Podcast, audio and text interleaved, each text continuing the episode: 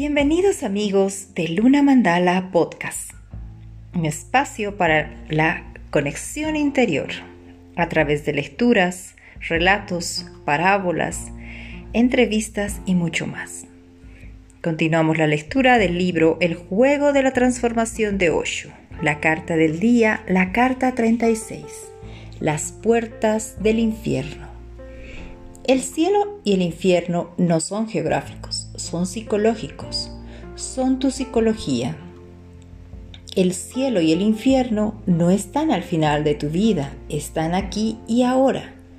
La puerta se abre a cada momento. A cada momento transitas entre el cielo y el infierno. Es algo que ocurre de momento a momento. Es inmediato en un momento puedes pasar del infierno al cielo, del cielo al infierno. El infierno y el cielo están dentro de ti. Las puertas están muy cerca una de otra. Con la mano derecha puedes abrir una y con la izquierda puedes abrir la otra. Con un cambio mental todo tu ser se transforma, del cielo al infierno y del infierno al cielo. Cuando actúas inconscientemente, sin conciencia, estás en un infierno. Cuando eres consciente, cuando actúas con plena conciencia, estás en el cielo. El relato de El orgullo del samurái. El maestro Zen, Hakuin, es uno de los raros florecimientos. Vino a verle un guerrero un samurái, un gran soldado, y le preguntó, ¿existe el cielo? ¿Existe el infierno? Y si hay cielo e infierno, ¿dónde están las puertas? ¿Desde dónde se entra? ¿Cómo puedo evitar el infierno y elegir el cielo? Era un guerrero simple. Un guerrero siempre simple. De otro modo no sería guerrero. Un guerrero solo conoce dos cosas, la vida y la muerte. Su vida siempre está en juego, siempre está jugando. Es un hombre simple. No había venido a aprender ninguna doctrina. Quería saber dónde estaban las puertas para evitar el infierno y entrar en el cielo. Y Hakuin le contestó de la única forma que un guerrero podía entender ¿Qué hizo Hakuin? Le dijo, ¿quién eres tú? Soy un samurái, explicó el guerrero. En Japón, ser un samurái es algo de lo que sentirse orgulloso. Significa ser un guerrero perfecto, un hombre que no dudará ni un segundo en entregar su vida.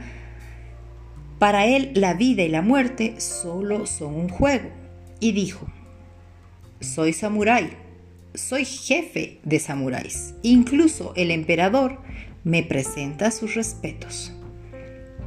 ¿Tú un samurái? dijo Hakuin riéndose. Más bien pareces un mendigo. El orgullo del samurái estaba herido, su ego machacado. Olvidó a qué había venido, sacó la espada y se dispuso a matar a Hakuin. Olvidó que había venido a ver al maestro para aprender dónde estaban las puertas del cielo y del infierno. Hakuin se rió y dijo, Esta es la puerta del infierno. Con esa espada, esa ira, ese ego, así se abre la puerta. Esto es algo que un guerrero puede entender, y el samurái comprendió de inmediato. Esta es la puerta. Volvió a envainar la espada. Hakuin dijo, ahora has abierto las puertas del cielo. El infierno y el cielo están dentro de ti. Ambas puertas están dentro de ti. Cuando te comportas inconscientemente, allí está la puerta del infierno. Cuando estás alerta y consciente, allí está la puerta del cielo. ¿Qué le ocurrió a aquel samurái? Cuando estaba a punto de matar a Hakuin, ¿Era consciente? ¿Era consciente de lo que estaba a punto de hacer? ¿Era consciente de para qué había venido? Toda conciencia había desaparecido. Cuando el ego se adueña de la situación, No puedes permanecer alerta. El ego es la droga, el intoxicante que te hace completamente inconsciente. Actúas, pero tu acto viene del inconsciente, no de la conciencia. Y cuando un acto viene del inconsciente, la puerta del infierno se abre. Hagas lo que hagas, si no eres consciente de lo que estás haciendo, la puerta del infierno se abre. El samurái recuperó la alerta inmediatamente. Bueno amigos, este es un relato que nos muestra la importancia de estar en esa permanente alerta, de estar en esa autoobservación para no caer en esas trampas del ego, esas trampas de la mente egoica que a veces nos quiere hacer abrir las puertas del infierno, dañando nuestras relaciones, dañando nuestra vida, porque actuamos con la ira, con la impulsividad, dejando de estar alertas. Les invito a que reflexionemos sobre cómo has estado en estos tiempos, qué puerta has estado abriendo. Un gran abrazo, que tengan un lindo descanso y continuaremos en el próximo episodio del Luna Mandala Podcast.